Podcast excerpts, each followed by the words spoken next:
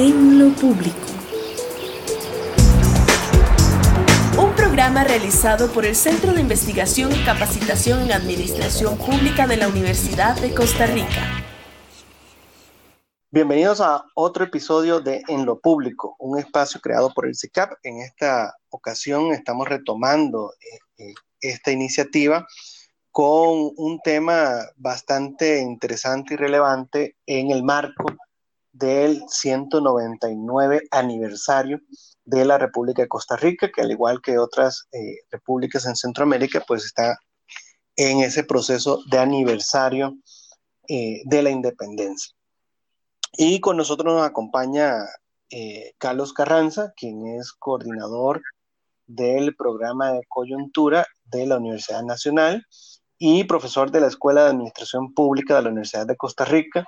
Ha ocupado diferentes puestos en, ambas universidades, incluso fue director de, nuestro centro y hoy queremos que nos comparta tres, eh, temas que nos parecen relevantes de discutir. El primero es eh, este 199 aniversario en que cumple la República a tan solo un año de, para cumplir el bicentenario, en qué situación nos encontramos hoy día. Eh, un segundo momento donde podamos conversar eh, sobre el contexto de la pandemia, de cómo nos va a dejar esto en las estructuras institucionales, en la estructura de república. Y un tercer momento, ¿por qué no? Eh, discutir el tema que reciente, ¿verdad? Recién cumpliendo el 199 aniversario, recibimos la noticia de, la oferta que el gobierno de Costa Rica le está presentando al Fondo Monetario Internacional. Bienvenido, Carlos Carranza, a, este espacio en lo público eh, y podamos entrar de una vez en materia. Buenas, don Orlando Hernández, doctor Hernández, un gusto estar en este programa, más tratándose del Centro de Investigación y Capacitación en Misión Pública que tuve el gusto de ser su director, como vos indicados con acierto, 1985-1990.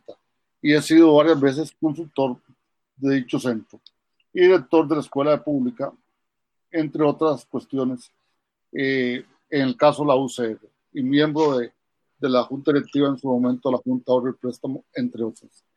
Bueno, si usted me pregunta, el 199 yo quisiera comenzar indicando cuál es el norte que Costa Rica ha tenido en relación con la conformación de que lo que es el contrato social.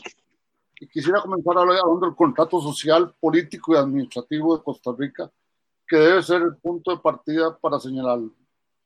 En otras actividades que he participado, he señalado que Costa Rica tiene una larga tradición de negociar en diferentes momentos y en diferentes situaciones. Solo quiero traer a recuerdo histórico que nosotros eh, en 1821, si bien el acto fue en ese momento y llegó un mes después a Costa Rica, la independencia, por lo propio de esa época tan dura y tan inhóspita, recorrer con un acta por todo Centroamérica y esperar el pronunciamiento también de León como elemento fundamental.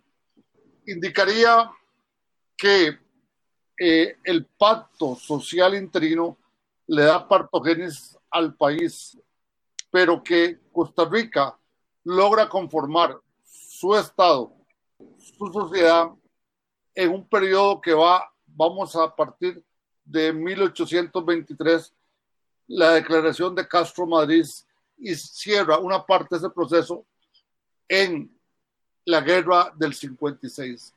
Rápidamente, el primer momento, 1823, es cuando Costa Rica decide independizarse totalmente. Eso es un acto, viendo el contrato social de soberanía ya dado por ese pacto social interino que permitía que Costa Rica comenzara a desarrollarse con un elemento fundamental y primordial. El segundo elemento lo constituye, que a veces lo olvidamos, el aporte de Braulio Carrillo en 1838, 1837, para formar un Estado propio con autonomía, separando la hacienda pública, la hacienda municipal y la hacienda eclesiástica y separando varias partes correspondientes. Ese aporte de Carrillo hacia el futuro ha tenido más de casi dos siglos que sigue siendo importante. Y una disquisición que tenía, no con esas palabras, eh, eh, Carrillo, cómo hacer que los funcionarios públicos y la administración respondieran a un criterio de racionalidad y respondieran a criterios de eficiencia si vemos todas las instrucciones que dio para la parte de empleados.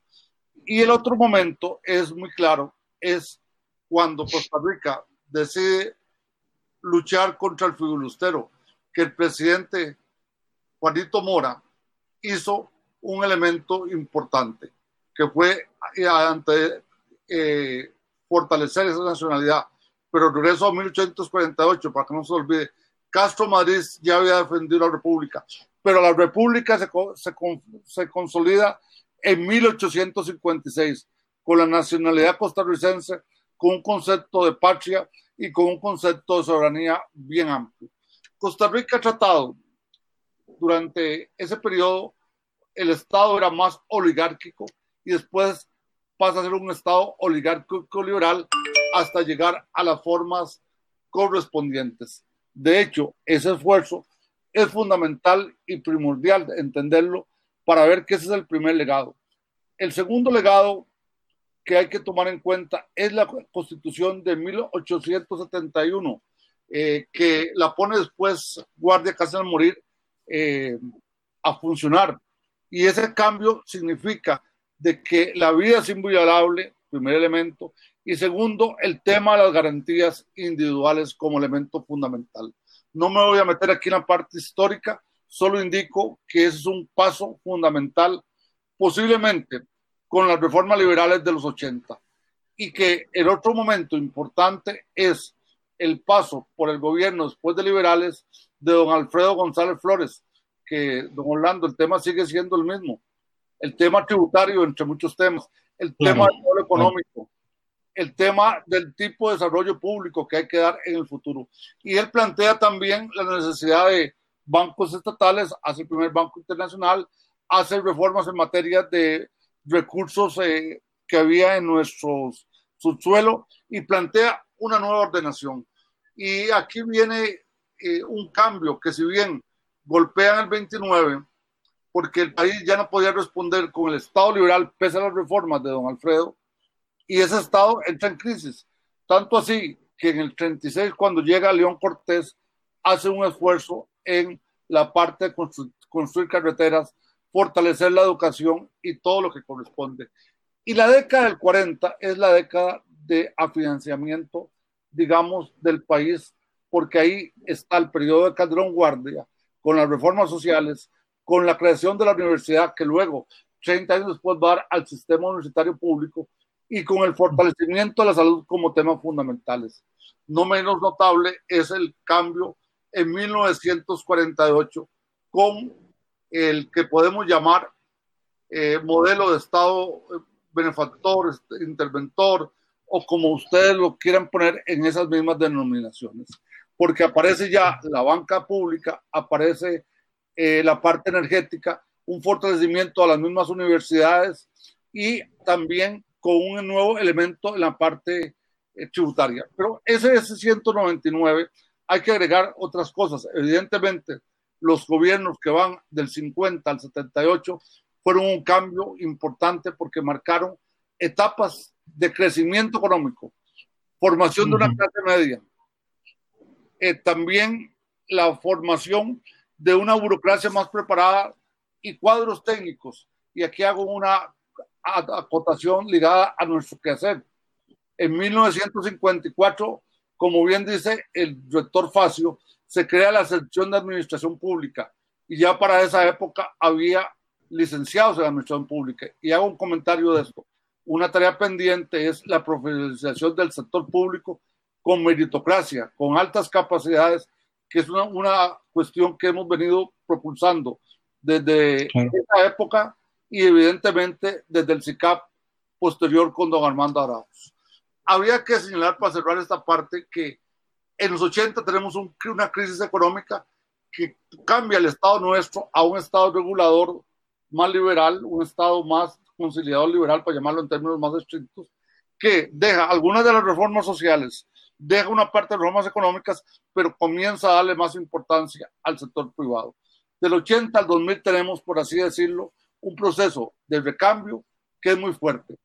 Y un segundo momento que es el recambio del 2000 al 2018, que es un recambio de un Estado más liberal, pero evidentemente con grandes problemas y complejidades de la administración pública que ya no responde a los requerimientos de la sociedad y que requiere repensar.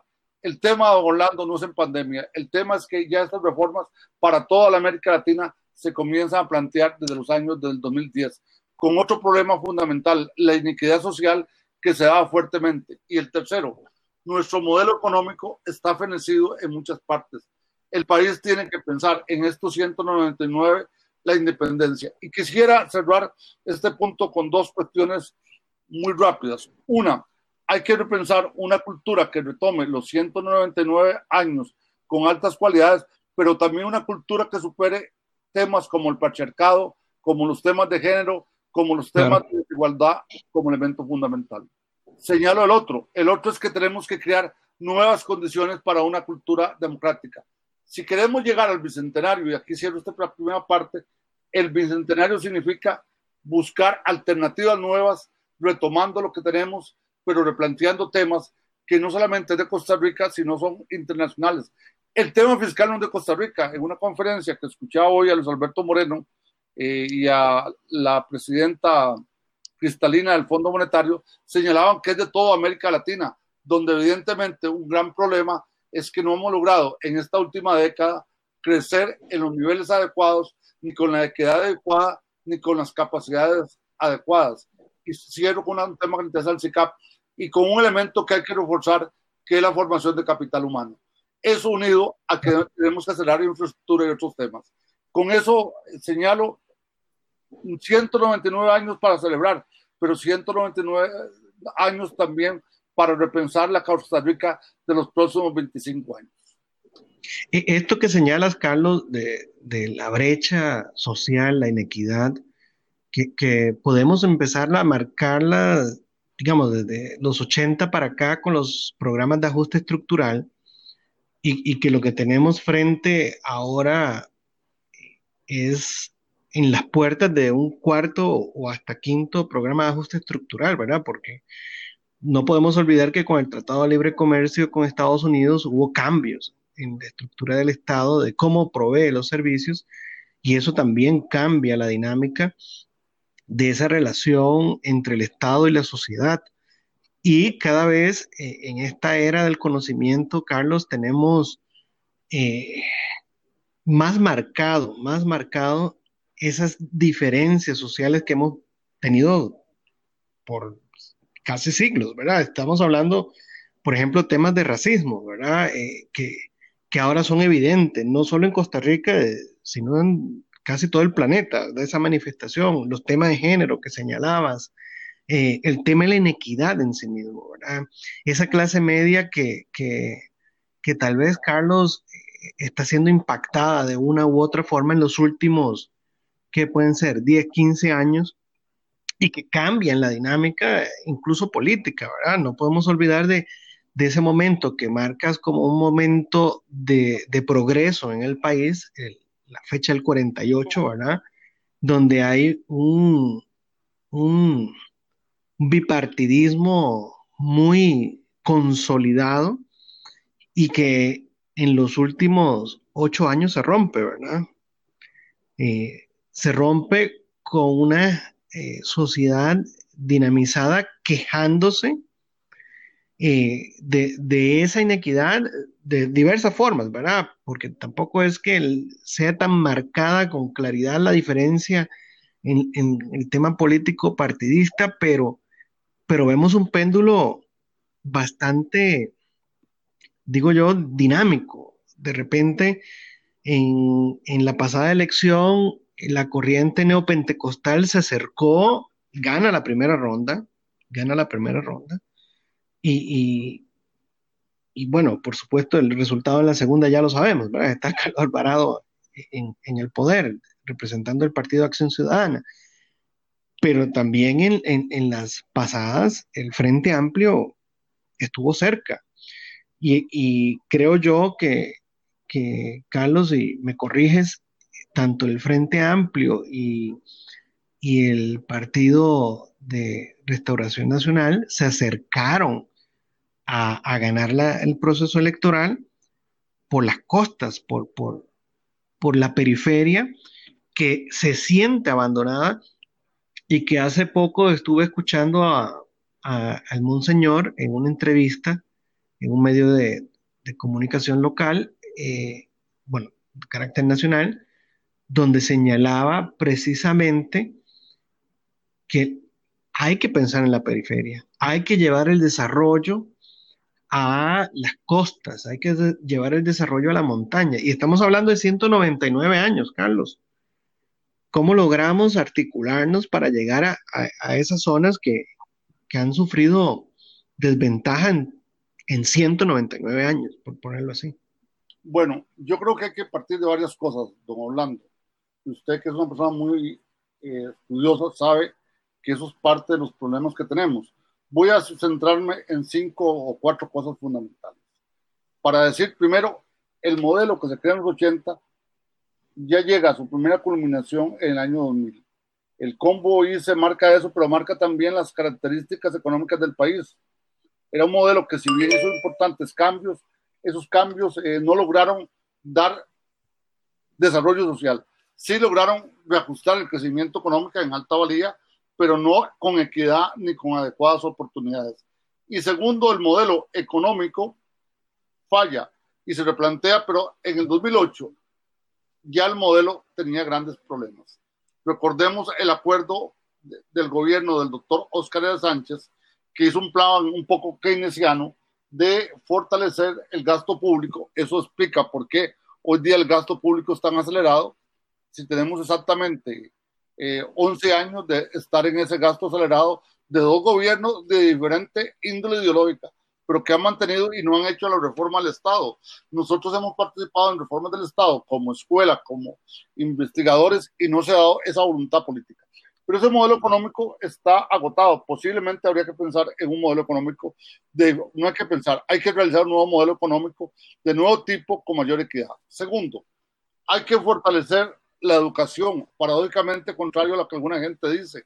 Eh, la educación hay que hacerla, pero poner el capital humano para potenciarlo fuerte, fuerte, fuertemente con el capital de recursos naturales, el capital eh, del Estado, el, capital institucional, para darle un nuevo replanteamiento al tema del Estado. Usted sabe que la hipertrofia que tenemos de tener tantas instituciones no es de desmantelarlas, hay que repensarlas. Y el concepto de territorio, segundo tema. Tercero, el tema de desigualdad. Y aquí hablo de desigualdad de género, de etnia y también regional. Usted señalaba la parte del Pacífico. Yo le puedo poner, en, el Caribe tenemos cantones como Matine que podían tener en algún día un puerto, tener condiciones para desarrollo totalmente abandonado, donde todavía el tema permanente de que hay este, crecidas del río Matina y otros ríos hacen que se desborden en medio de los lugares con todas las penalidades para la población. Pero lo pongo, le pongo el caso de, del cantón de Turrialba, el distrito de Moravia, donde está la población indígena, que requiere más servicios y posiblemente dos o tres distritos. Tenemos aproximadamente 30 cantones, usted lo sabe, porque es un municipalista de alto nivel, que esos 30 cantones no están integrados al desarrollo del país. Yo lo decía, tenemos 20 y ahora 23 aproximadamente, con un adecuado nivel de desarrollo, no, no lo óptimo, pero sí con un nivel pese a la pandemia y contamos con unos intermedios que ahí apenas caminan y otros están olvidados totalmente. Entonces, ese es otro problema. El otro es que tenemos que acelerar los cambios tecnológicos, don Orlando. Y aquí quisiera decir que si hay una reforma económica y golpea el tema monetario por transacciones, atresaría lo digital. El gobierno tiene que sopesar ese tema muy claramente. Entonces, la parte digital significa que hay que hacer gobierno digital, pero hay que hacer república digital, que un libro que publicó el CICAP, eh, donde yo soy un coautor, eh, un diálogo fecundo señalábamos ese factor. Hoy día los organismos internacionales dicen que los países que le pongan mayor nivel al capital humano, a la seguridad social, ven qué, qué interesante, a la infraestructura y a, lo digital le podrían permitir tener ciertas capacidades. En palabras de la presidenta del Fondo Monetario, y no va a asustar, el tema digital es importante en América Latina por el tipo de geografía que tenemos tan compleja y tan variada en el mismo Costa Rica, que tenemos lugares eh, en unas partes muy complejas y que requiere un esfuerzo mayor, como el que hizo el ICE del 48 al 70. Entonces, ¿qué es lo que hay que pensar en eso? Y la otra parte, hay que pensar en una nueva institucionalidad pública con mayor planificación, mayores estrategias y con mayores sistemas inteligentes para poder responder adecuadamente. El esfuerzo que estamos haciendo por esta vía hoy día es parte de esos esfuerzos, pero hay que duplicarlos tenemos que tener una población con más aparatos y que sepa usarlos, que sepa eh, llevarlo a cabo. Y debemos lograr que una parte del sector público que no tiene esto se pueda convertir en un factor fundamental como algunas municipalidades. Y aquí cuento una historia un poco crítica. Uno pone a veces llamadas a ciertas instituciones públicas que le dicen que está trabajando digitalmente y no escucha respuesta. No es como otro lugar que no se encuentra esa respuesta rápida y oportuna. Entonces, esos son requerimientos. Y la otra, un cambio para llegar a la igualdad cultural. Igualdad no significa que vamos a lograr todo, pero sí que las etnias, los grupos nos aceptemos con tolerancia. Lo que usted señalaba al final, esa diferencia de votos que hubo, que fue por un acuerdo en segunda, en segunda eh, ronda y que evidentemente no fue solo el partido gobierno, sino hubo dos partidos que le pusieron a ese gobierno para que tuviera un gabinete de cierto tipo, hacen que el país tiene que representar el modelo político correspondiente. E igual manera, el modelo, permítame decirlo, parlamentario, y va a asustar, posiblemente el concepto de cantón tiene que ser cambiado a un modelo más cerca, porque hoy en día hay dos o tres cantones que a veces están en muy corto espacio. El concepto de espacio del año 50 del siglo pasado al concepto actual es muy importante. Cierro. El tema, ¿qué país queremos? ¿Un país más democrático? ¿Un país más abierto? ¿O un país con más brechas que eso es lo que estamos produciendo y evidentemente si algunas reformas que golpean a un sector muy fuertemente, vamos a tener mayores índices de pobreza. Solo dos datos, don Orlando. Según el INEC, somos con una, en la parte de, de desempleo del 25%. Yo diría que puede ser superior al 25% porque hay trabajos demasiado ocasionales. En, en la jerga costarricense, demasiados pichuleos. Y la otra que debe llamarlo la atención es que evidentemente el decrecimiento de este año nos puso muy atrás en lo que era. En datos de especialistas, América Latina tiene, y esto es para Costa Rica está, volvimos a estar en 1960 en algunos tipos de elementos, cuando se replanteó el tema de crecimiento que hace un rato tocaba. Y cierro, este tema tiene que ser pensado con nuevas políticas en una república donde la pandemia debe ser importante, pero debemos buscar alternativas para nuevas formas de infraestructura, sanidad, salud y educación. En este punto que señalas de el marco de la pandemia, ¿verdad? Que es, un tema de coyuntura que quisiera que abordemos. Y, en este último punto que señalas, que es de educación, don Carlos, a mí me preocupa sobremanera que 91 mil estudiantes hayan salido de... ¿verdad? Son 91 mil familias. Bueno, podemos ser que, dividamos entre tres y, son 33 mil familias que aproximadamente que dejan a sus hijos e hijas fuera de la corriente educativa. Eso va a repercutir, eh, don Carlos, en, un futuro bastante incierto en, en un país que su mayor apuesta para desarrollar ha sido la educación. ¿verdad? Sí. Y, eso sin contar, digamos, Carlos, eh, eh, eh, las universidades, ¿verdad? Porque si bien es cierto, se han hecho esfuerzos importantes, por lo menos en nuestra universidad, que hemos logrado aumentar matrícula dentro de este mismo marco de, la pandemia, tampoco es que la gente esté tan motivada con tanto ataque hacia las universidades, ¿verdad? pareciera que, ese modelo de desarrollo basado en la educación eh, no es, yo no quiero decir, Carlos, que esté siendo cuestionado, porque no creo que esté siendo eh, cuestionado con argumentos reales, eficiencia en la calidad de la educación que están sacando a la gente como técnicos profesionales eh, a un mercado laboral.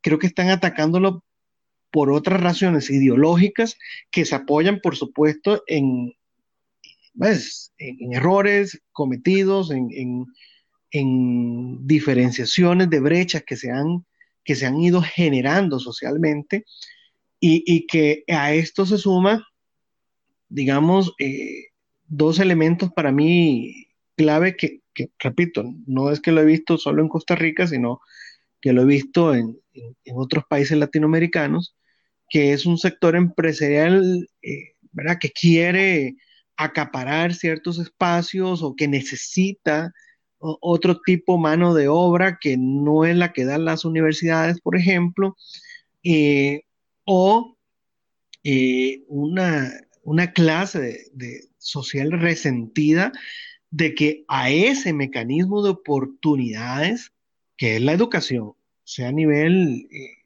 a niveles escolares o a nivel de educación superior, es una oportunidad, un espacio de oportunidad para su desarrollo individual y mejoramiento económico y de su calidad y con esto pues encadena del país. Y no han podido tener ese acceso. Se han hecho, eh, digamos, iniciativas para inclusión, para tratar de atraer a la gente a la corriente educativa en todos los niveles, pero los datos con el tema de la pandemia, Carlos, es 91 mil estudiantes eh, saliéndose del sistema educativo. Bueno, distinguido eh, director del, Centro de Investigación y Capacitación a Administración Pública, lo que usted indica es muy cierto. Son 90 mil estudiantes y a veces tenemos también las universidades, usted lo sabe, que tenemos gente que, que al entender la virtualidad no tienen todavía incorporado y perdónenme para el público en general, un chip, perdón la palabra así, entre comillas, no tiene incorporado que la virtualización ya va, porque en estos momentos, dadas las condiciones, no podemos dar clases, muchas clases en presencia. Si usted ve, voy a poner aquí para que todos tengan datos, la pandemia, por ejemplo, en Israel, con el segundo nivel de pandemia, hubo que cerrar parcialmente una serie de cosas. Igual le pasó a España y apenas abrió este, eh, Francia, se le dio. Estamos con un grupo que va a un intervalo que va entre los 6 años y posiblemente los 17 que no va a tener esta posibilidad de educación. Estamos cayendo en deuda social, que es un tema viejo en América Latina, y en el, yo diría, el tercer grupo de niños, ni estudian ni trabajan, porque esa gente está en la casa sin hacer nada, o bien las actividades de la barra, del barrio, no son las más adecuadas. Que está muy claro eh, en una canción que canta Rubén Blades con un grupo de Puerto Rico, usted lo conoce, que es muy interesante cuando hablan de ese tipo de gente, de esos tipos de barrios, con calle 13, creo que se llama. Entonces, sí, la, perla. la perla. En la perla está muy claro esa, esa situación, sí. Hablan de un heroísmo, pero un falso heroísmo para mí, porque el heroísmo rural sería lograr que algunos de esos genios que están ahí pudieran estudiar en Puerto Rico, en Panamá, en Ecuador, en Argentina que está muy caído, en México, Costa Rica, para poner un caso. Solo para poner algunos. Se requiere hacer un esfuerzo para recuperar a esa parte de la población. Pero tenemos un segundo problema, don Orlando, en la educación formal. La falta de hora lectura de la gente o de escuchar cosas fundamentales. Y aquí padres que están escuchando, madres encargados de hogar, los que están ahora tomando un café o están eh, en su momento desayunando cuando escuchen esta grabación, el esfuerzo que hay que hacer para que la gente lea. Eso de que pasan con el móvil, el celular, en la clase es terrible, usted lo sabe, lo hemos comentado como académicos que somos, que eso también atrasa. Pero si tenés ese atraso, el atraso en lectura, que la gente no está al día, es muy grave el fenómeno. Y la otra parte, y usted lo decía con, con acierto, mucha gente pensó que la virtualización iba a llegar ah, en el 2030, que eso era un tema de soñadores. Para los que sí pensamos, como en el CICAP, como en la escuela, y, en, pongo también el programa de coyuntura de la, de la Escuela de Sociología la UNA, sabíamos que la virtualización iba o no iba en tres o cuatro años. y la virtualización va a seguir. ¿Por qué? Porque independientemente de las condiciones, tenemos que cambiar el modelo educativo para tener una parte presencial y otra virtual, porque también los costos, pero no solamente eso, sino el tipo de enfermedades y situaciones obligan a darle más seguimientos a grupos pequeños. Ya no podemos trabajar con grupos de 50, 100 personas. Eso sería terrible porque no, no, no prenden. Tenemos que pensar que por formas semipresenciales habrá que pensar en grupos de 15, 20 o 25, cuando más. Entonces, es un fenómeno que está pasando. Y señalo, hay que hacer currículas más modernas, ahí sí creo, don Orlando, para que ese capital humano se prepare para las condiciones de desarrollo social, pero también de mercado. Las dos son importantes en la pandemia. Tenemos que mejorar productividad, competitividad con bienestar. Y lo logramos y tenemos eso. Pongo una cosa, padres, me escuchan. El hablar segundo idioma no es un lujo. Y no me digan que es una imposición del imperio, como alguna gente dice. No, es que inglés es un idioma técnico hoy día y posiblemente un segundo y un tercer idioma, que sea portugués, eh, chino eh, o, francés, son fundamentales. Esos esfuerzos hay que hacerlos, con mejorar toda la parte de la virtualidad para que muchos educadores puedan hacerlo. Tal vez a vos y a mí no nos costó tanto. Sin embargo, siempre hay procesos puestos para la gente que uno a veces está en media conferencia y tiene que ver cómo hace malabares para poder conseguir ciertas cosas. Y aquí permítame hacer una indicación. Tenemos que mejorar toda la fibra óptica. El país debe estar con fibra óptica. Perdonen, con respecto al ICE, la fibra óptica no se puede producir solo una parte de Sabanilla, una parte de tal parte del país. Necesitamos una penetración como cuando se hizo con electricidad y con teléfonos, para que el país tenga esa virtualidad. Y digo una parte, también hay que repensar los problemas de coordinación, las redes inteligentes que nos hablaba Bernardo Clisber en alguno de sus libros, cuando decía pensar en la gente, pero también las posibilidades. ¿Qué es una posibilidad? Hay que hacer redes inteligentes, INA, universidades públicas, eh, otras instituciones y hasta algunas privadas para poder crear cómo volvemos a ese grupo, porque la capacidad virtuosa, el círculo virtuoso de un país se da si tiene capital humano de alto desarrollo. Y cierro aquí con una idea que me parece importante. También supone que hay que comenzar a buscar cuáles son competencias que la gente debe tener que son fundamentales. La experiencia que usted y yo tuvimos en la escuela de pública y en el CICAP ha sido muy importante, lograr esa virtualidad para que la gente pueda tener competencias para hacer diferentes cosas, que sepa la parte conceptual, que sepa la teoría, que es muy importante, pero que sepa aplicar esos elementos para que se conviertan casi en un hecho natural. Uno lo ve en cierta gente ya con dos años de carrera o tres esa maduración en algunos de ellos. Y eso hay que fortalecerlo.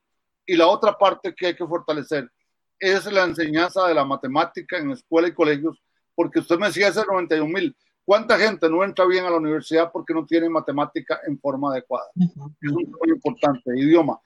y, que, ahora se habla de, llevar cursos nivelatorios, ¿verdad? Claro, claro. Y yo diría que hay que llevarlos desde el si me permitís, Orlando, y que hay que poner la televisión eh, Canal 13 a que hagan nichos de mercado, perdón la palabra, o nichos o segmentos o grupos en televisoras especializadas, que le demos más capacidad a la televisión de la Universidad de Costa Rica para que tenga posiblemente, no un canal, tenga un canal global, pero tenga cuatro o cinco de muy alto nivel de capacidades.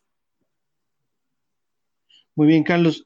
Ya nos queda poco para, para cerrar este segmento. Eh, yo quisiera que, que comentemos un poco las primeras impresiones de la oferta del gobierno en el proceso de la negociación con el Fondo Monetario Internacional.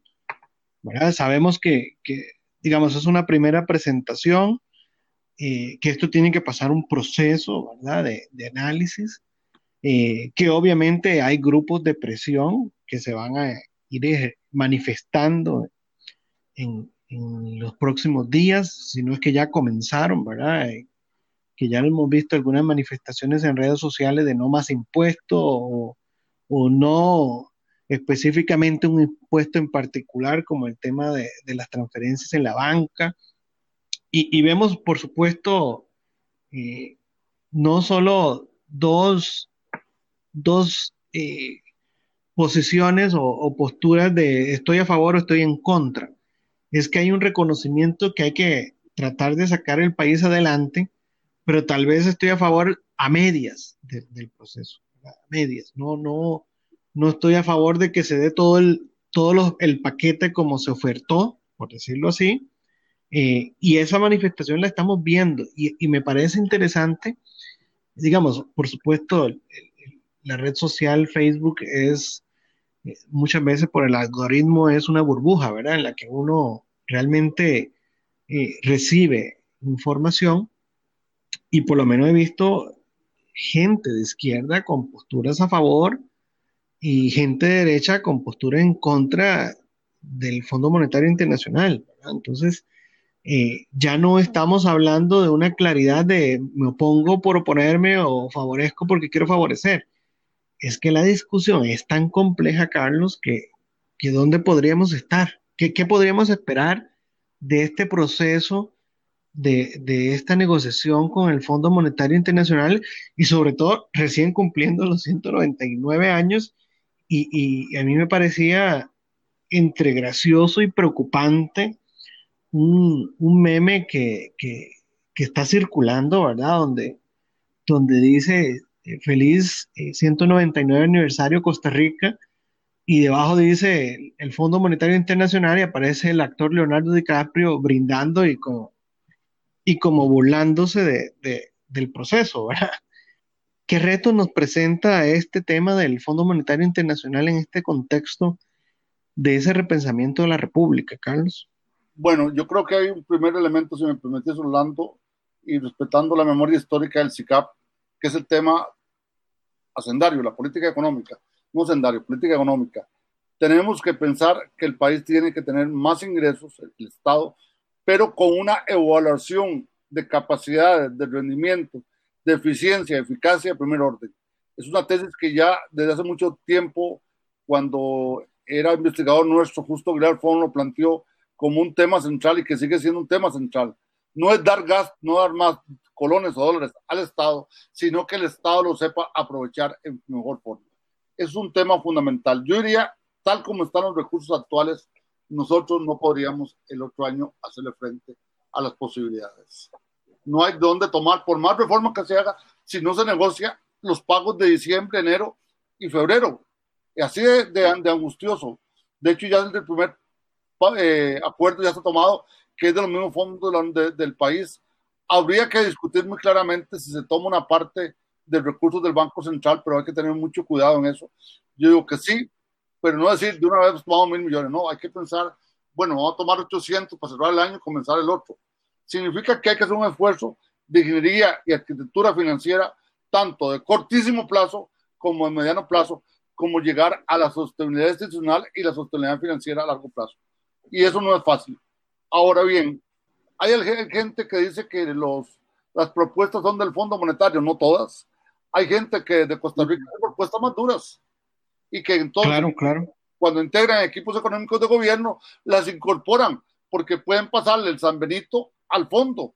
Por supuesto, el fondo los va a aceptar, pero evidentemente, si usted tiene una agenda clara, tiene unos límites adecuados y tiene una propuesta, es fundamental hacerlo. Yo estoy leyendo la propuesta del Consejo Económico y les digo, algunas no pueden marchar, no tienen viabilidad. Sí creo que hay que tocar la renta universal, pero no puedes golpear tan fuertemente a las transacciones. Punto, es decir, 0.003 es un 13 mil, es mucho, es mucho. Cuando habría que pensar en una propuesta, como muchos países, que sea punto 0.015, es decir, si son 30 colones lo bajamos a 15, a 10, pero para que eso no se convierta en un modelo que va a traer la informalidad. La informalidad también golpea más duro a veces que un acuerdo que el, con el fondo. Entonces, la otra parte que hay que pensar, deuda pública interna, ¿cómo la convertimos en una deuda pública de largo plazo con tasas de interés más, más, más bajas que estemos de acuerdo al mercado mundial, no la que ponemos nosotros en el mercado, entendiendo que tenemos que superar el riesgo de insolvencia financiera, de default, como a algunos les gusta decir, y saber que en un plazo, largo plazo, lo podemos hacer. Segundo, la deuda externa sí debe ser para comprar una parte de la deuda interna que es muy cara. Eso no hay ninguna duda, pero tenemos que hacer un plan estratégico de evaluación sistemática y sí hacer presupuestos por programas, pero bien hechos. No solo ser el objetivo, sino con metas más claras e indicadores más claros. Y la otra parte que hay que hacer, evidentemente, hay que repensar también cuál es la efectividad de algunas políticas. Ejemplo, ¿cómo logramos que eh, la educación llegue a más gente? Una. Dos, ¿cómo logramos que algunas instituciones ligadas al sector agropecuario le lleguen a los agricultores? Tres, ¿cómo logramos que el sector industrial se vea más incorporado? Que las pymes no solamente es una ley, sino que se cumpla. Cuarto, ¿cómo logramos también darle ciertas condiciones al sector de competencia, a las empresas de cierta capacidad de nivel? Y quinto, ¿cómo no golpeamos al sector cooperativo? Vean que son, para poner cinco sectores, de todos los niveles. Y agrego a esto, también significa que hay que comenzar a discutir con una visión más amplia. Aquí no podemos pensar ni que todo se va a privatizar, ni que todo se va a estatizar. Hay que buscar medidas intermedias para buscar alternativas que construyan para el futuro. Pensando que Costa Rica tiene que ser un país de cierto nivel de desarrollo dentro de América Latina. Y significa también, Orlando, que hay que hacer esfuerzos para que la administración de los fondos de índole social le lleguen a las personas. En un estudio que hizo el CICAP demostraba ese fenómeno y en un estudio de Henry Mora que yo recuerdo de hace como ocho años o diez años. Ese esfuerzo por negociar en mejores condiciones es fundamental. Además, porque yo pienso que la actual presidenta del Fondo Monetario es mucho más abierta que hace 20 o 30 años.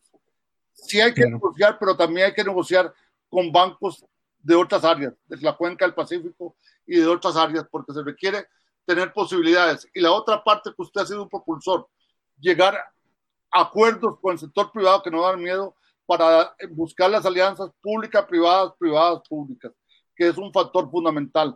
Fortalecer también la otra estrategia en esa negociación para promover actividades de desarrollo local. Usted hablaba de esos cantones pobres, que son muy importantes. Y por último, significa también la inversión pública debe ser para fines estratégicos. Por ahora van a ser para pagar sueldos. Yo no estoy en contra, pero a partir del 2021-22 hay que pensar en un esfuerzo más sostenido para que la inversión pública sea para esa parte. La otra parte la debe financiar los ingresos corrientes. Y por último, sí creo que hay que pensar que los que tienen más capacidad económica deben pagar más. Y aquí no digo deben, debemos pagar más. ¿Por qué? Porque independientemente usted trabaja en el sector privado o público y gana después de cierto nivel, debe ayudar a eso. Ambas partes. No estoy diciendo salarios de un millón, para que no me crean la gente que no, no. Estoy hablando de salarios a partir de 3 millones de y ingresos de más de 3 millones. Y además, evitar la evasión fiscal como un tema. Y por último, señalo, un elemento crítico, don Orlando, y que debe preocuparnos. Yo sé que desde el CICAP se ha promovido la contratación administrativa como cursos, como actividades, y lo he leído en diferentes partes, pero también hay que tener otra. El asignar recursos en forma directa a un solo proveedor no es parte de la competencia. Ahí sí comparto con algunos sectores más liberales de que va a haber plena, plena, plena participación. ¿Cómo es posible que algunas licitaciones se la den por una persona? O las condiciones que están hechas pueden ser que no sean las más adecuadas para lograr eh, competencia. Una licitación a partir de un millón de dólares, dos millones, cuatro, cinco, usted debe pensarlas en otras condiciones. Y la otra parte que debe regularse es que una persona pase en una semana del sector privado, institución pública, en un puesto que tenga que decir con temas de contratación. Contratación es un tema que hay que ponerlo en la mira, hay que mejorarlo y hay que hacer esfuerzos desde el gobierno digital como elemento. Cierro aquí. La parte de, gestión pública adecuada en lo fiscal es primordial. La adecuada relación con la política social y con la política de productividad y con la infraestructura, sanidad y salud. Si no tenemos, y competitividad, si no tenemos ese círculo eh, virtuoso en esa área, posiblemente las negociaciones no van a ser lo mejor. Y si también le decimos todo al Fondo Monetario, posiblemente vamos a verlos con crisis como sucedieron en otros países. Tendremos para pagar para fin de año y comienzo de año, pero a mediados de año estaremos con una presión social muy alta. Hay que buscar acuerdos, negociaciones adecuadas y oportunas, tomando en cuenta que estamos en otra época, que se puede hacer mejores negociaciones. Y en los 80 hicimos algunas muy buenas de deuda externa. Así que el esfuerzo debe ser mayor y la otra parte. También sentar a todos los sectores, aunque pareciera utópico para buscar negociaciones más adecuadas con el Fondo Monetario, el Banco Mundial y con todos los organismos que financian al sector público costarricense e internacional.